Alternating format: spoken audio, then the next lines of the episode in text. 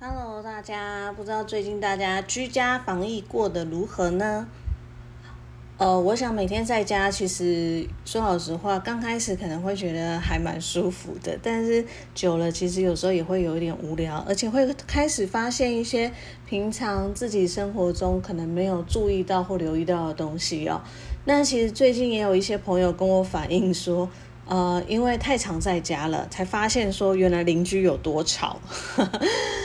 对，就是如果说是一般简单的偶尔吵一下或是什么，就是都还好。可是如果说它是长时间的吵，那的确会造成一种困扰。其实有时候这种噪音哦，真的是很怎么讲，就是会无言吧。其实像我自己曾经就是我现在住的地方，说老实话，它本身就蛮吵的，因为晚上是夜市，白天是市场。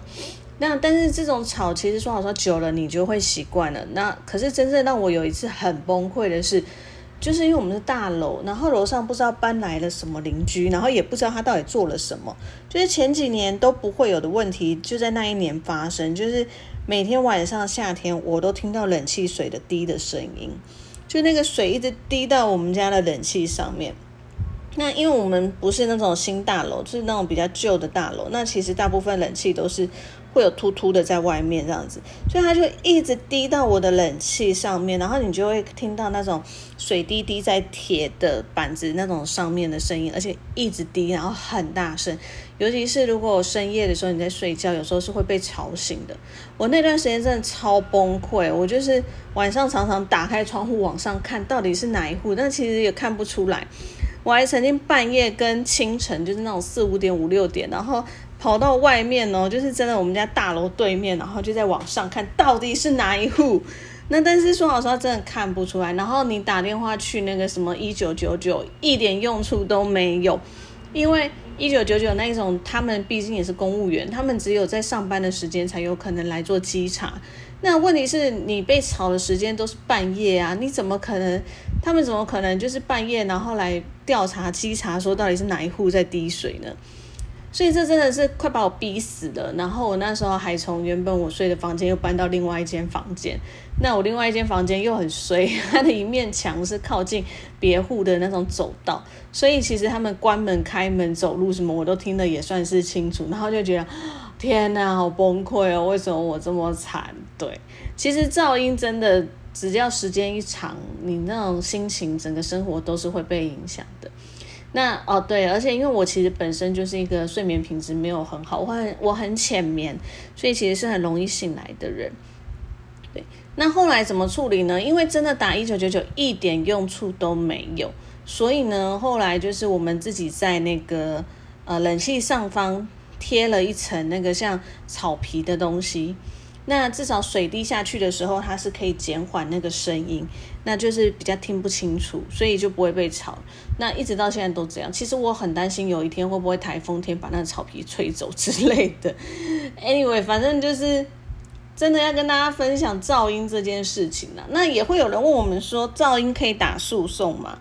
其实如果说呃，比如说你觉得你们家楼上的邻居很吵。哦，就常常有些人会说什么楼上有小孩，可是其实我说老实话，小孩真的是很难控制啦，大家真的是互相包容一下啦。哈。那又加上其实有些建案他们的那种隔音真的没有做得很好。曾经我们家律师有问过我说，那种隔音做不好是什么原因呢？是那我就说可能跟它的厚度有关，那当然还有材质以及有没有偷工减料。我说，通常在预售屋的阶段的时候，你去买房子，他一定会给你介绍他的啊楼地板多厚啊，或者什么之类什么的，好，比较不会有这个问题。但是呢，诶，虽然说他介绍是这样，但你也要就是很难说不敢不敢保证说他不会在施工过程当中偷工减料了哈。那如果说已经是成屋的话，那真的只能你在购买的时候你自己要多留意一下哈。那这种噪音来讲的话，其实又很尴尬的是，假设它是在比如说清晨早上八九点开始到晚上十点九点十点之前的这些声音，说老实话，因为这是白天活动时间，你很难去说它是一个噪音哦，除非它是一种很持续性固定的这样子，一直一直做一直做一直做这样子的话，那不然其实因为一般的生活当中，你的确会发出一些声响什么，这个其实很难去认为说它是一种噪音哦。那有一种情形就是说，可能白天你明明就曾经跟他反映过哦，不要请他不要一直，比如说敲地板好了。那他反而因为你的这样的一个反应，以后更常去做这件事情，那显然就是一种故意的。那这种情形下，他可能就也还是会被认定为噪音哦。但是我们必须说老实话，在噪音诉讼来讲，其实有时候要打赢是很困难的哦。那我们等一下也会跟后面跟大家讲说为什么，以及你该怎么做。那其实一般遇到如果说邻居很吵，就是这种你认为它是一种噪音的时候，通常啦哦，如果是晚上的话，你其实可以打电话报警。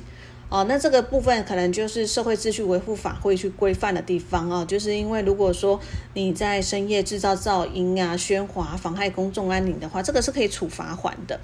那这部分其实可以让警方来协助哦，而且其实说老实话，如果你有报警的话，其实警方那边都会有记录。那未来如果假设你真的有需要哦证据或是诉讼的时候，或许这是可以做的哈。那再来就是说，哦，其实基本上啦，如果说是大楼之类，其实公寓也应该要有，可是通常都没有啦，哈。就是如果像大楼这情况下的话，它会有管理委员会，所以这个时候呢，其实是可以跟管理委员会反映的，好，请他们去要求那个住户啊，可能要降低音量、减少噪音之类的。好，那如果说管委会去做这件事情去制止，然后还是无效的话，这个时候管委会它是可以报请主管机关处理的。那主管机关的话，它基本上也是可以处罚款的，那就是三千元以上一万五千元以下罚款。呃，这个比较尴尬一点，就是说说老实话，管委会也是住户啦，大家都是住户，所以其实嗯，有时候都会觉得不要呃互相的造成不愉快啦，所以其实。约束力是稍微可能没有那么强啦，但是我觉得这是可以做的事情，就是请管委会协助处理啦，哈。那如果说这些都没有用啊，那真的到最后可能你就是要提起一个民事诉讼了。那在民事诉讼来讲，当然它就是属于我们的侵权行为啊，那就是民法一百八十四条这那部分的规定，那就是可以请求损害赔偿。可是呢？啊，可是啊，当然还还可以请求侵害排除了哈，好，但是可是呢，可是呢，在哪里呢？可是的地方在于，有时候举证有点困难，因为你必须要证明这个噪音已经就是达到一般社会一般人在社会生活中所不能容忍的一种状态。那这个时候，法院因为毕竟法官也不是住在你家，你要怎么去请求像一九五的侵那个精神赔抚慰抚金这些，其实是有困难的，因为法官不住你家，他不知道那个到底是不是噪音。那尤其有些噪音它是不定时发生，有时候又在深夜，所以这部分真的有时候在举证上很困难。通常我们都会说，可以的话就是尽量收证。那有可能有些人他会去买分贝机，好去测那个分贝。但是测那个分贝，你也还是必须要有时间呐，哦，是在什么时间、什么地点，确定真的是楼上吗，或是什么的？那真的稍微困难。那有时候是有些人会向环保局检举，然后呃，让他们用一些专业仪器测量，或者是说委托一些检测单位。可是因为就像我刚刚讲的，就是如果是深夜来讲，他们也不可能到你家，所以这是有困难的部分。那当然。这种情形像深夜，你也只能自己录。那我们都会说录音、录影这些，呃，尽量啦，尽量是能把时间，哈，几点几分，呃，晚上几点几分之类的，把它就是收下来。那可能在录影的时候，你可能比如说，我们会说你。假设拿着一个分贝机啊，那你录影的时间，呃，有比如说你的画面上面就有时间，或者是说你可以拍一下时钟哦，说现在是几点几分几秒，那你看这个分贝测到的大小是这样，已经持续多久了之类的哈。那这样的证据把它做出来，那其实呃会不会被采纳？说老实话，这个就真的是看法官了哈。所以我才会说噪音诉讼这部分来讲，基本上了哈。呃，有时候要打赢，其实它有一点难度啊。那这个举证的部分来讲的话，证据收集也是有点困难了。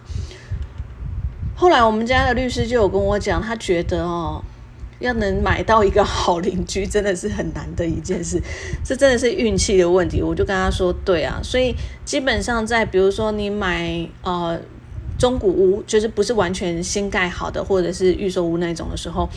其实有时候呃，你在去看房子的时候，那个噪音的部分，真的自己要多加留意。所以我们都会说，呃，早上晚上都要去看，可以敲敲墙壁、敲敲地板之类的哦。那选在比如说像晚上，就是选在人多的时候，他们可能已经大家都回家了，你才会了解一些状况。那这个到最后怎么办？其实，嗯。我真的只能说诉讼能帮的有限呐，那也不是随随便便就可以搬家这些，因为买房子这些也很贵啊，所以才会提醒大家说这部分可能要多留意。那如果真的很不幸遇到了这件事，那就像我刚刚讲，可以请求警方的协助，可以向管理委员会这边来求助。那真的不行的话，就是要诉讼。那诉讼的话，记得就是相关的证据一定要尽量收集好。好，好，那我们已经。居家防疫应该也有一个月了吧，嗯，基本上应该还会在两周左右。那也希望疫情可以赶快受控制，大家可以赶快开始出来到处活动。那在这之前，真的就是请大家还是保护好自己哦，少出门，那少跟人接触啦，因为。嗯，不是说身边的人一定都带有病毒，但是因为病毒我们真的看不到，其实很危险，所以多一点对自己的保护也是对别人的保护哦。好，那就是这样子啦。那希望说听我节目的朋友们，你们都身体健康，那就先这样喽。那我们下次再见喽，拜拜。